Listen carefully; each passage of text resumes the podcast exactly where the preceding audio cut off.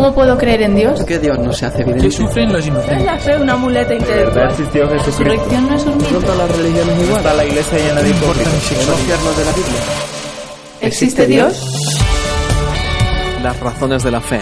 Un breve espacio semanal donde te invitamos a explorar respuestas a las principales objeciones a la fe cristiana. Podríamos hablar durante horas, pero solo espero que las razones de la fe sirva de punto de partida para seguir profundizando. Si Dios es bueno, ¿por qué permite los desastres naturales? Podemos entender que la pobreza, el hambre, las guerras, la desigualdad son causadas de forma directa o indirecta por el ser humano.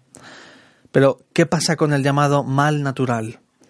En 2004 un tsunami arrasó las playas de Tailandia, Indonesia y el sur de India, matando a más de 250.000 personas. En 2011 en Japón el terremoto se llevó más de 20.000 vidas y destruyó miles de pueblos costeros. ¿Por qué permite Dios tanto dolor? No es capaz de hacer nada para impedirlo. Reaccionamos ante este tipo de sufrimiento por una razón. Pensamos que es injusto que muera tanta gente a la vez y sin aviso. Pero ¿de dónde sacamos esta idea de injusticia? ¿Morir es injusto? Algo en nosotros reacciona en contra de la muerte, sobre todo si es antes de tiempo. Lo cierto es que el cristianismo no tiene una respuesta completa. Podemos entender algunas razones, pero siendo honestos, hay cosas que Dios no ha revelado por alguna razón. Si tú estás sufriendo, no vas a encontrar alivio en ninguna respuesta. En última instancia, solo Dios puede ofrecerte consuelo y comprensión porque Él mismo sufrió para darnos esperanza. Aún así, solemos apuntar a Dios con el dedo. Pero en realidad, todas las cosmovisiones tienen que intentar responder a esta pregunta, no solo el cristianismo. Si Dios no existe, nos seguiríamos haciendo la misma pregunta. Lo cierto es que si Dios no existe, y solo somos animales, vivir en un mundo hostil debería ser lo más normal del mundo. Pero no lo es. El cristianismo, sin embargo, nos dice que hemos nacido para otro mundo. Las cosas no deberían ser así y algo en tu interior te lo recuerda a gritos. Cuando Dios creó el mundo e introdujo al ser humano en la historia, dijo que todo era bueno. Entonces el reino de los cielos estaba unido a la tierra.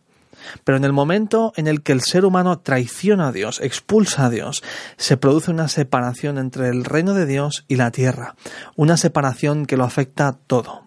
En el capítulo 3 de Génesis vemos que al independizarse de Dios, lo que la Biblia llama pecado, el ser humano causa un cataclismo en todas las relaciones.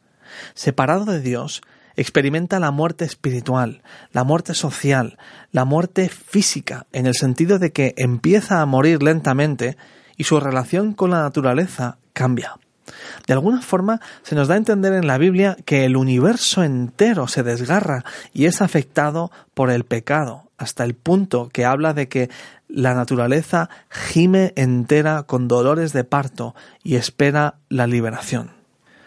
Con esto en mente, cuando nos preguntamos por qué Dios no impide las desgracias, por un lado, no lo hace porque tendría que eliminar nuestra libertad o directamente eliminarnos a nosotros.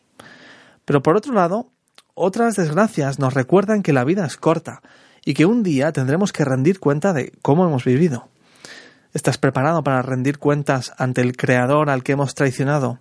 Lo cierto es que todos vamos a morir, ya sea por la edad, por accidentes, por enfermedad. Pensamos que una muerte justa es morir a los 90 rodeado de tu familia y mientras duermes. Pero tenemos que hacernos la pregunta, ¿por qué es injusto morir antes de tiempo?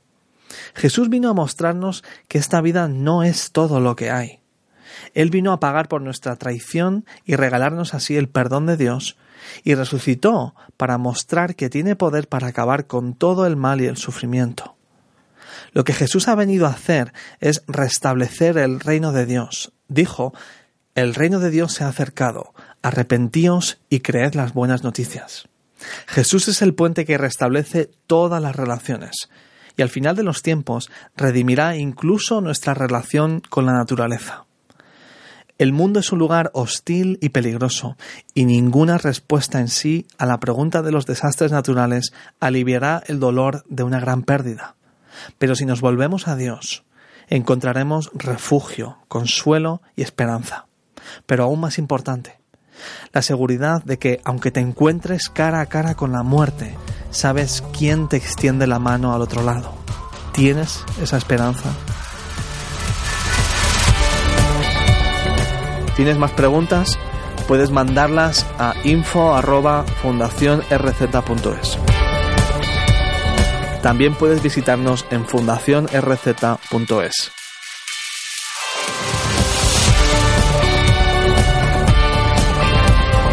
Esta es una producción de Radio Encuentro, Radio Transmundial en España. Visítenos en radioencuentro.net.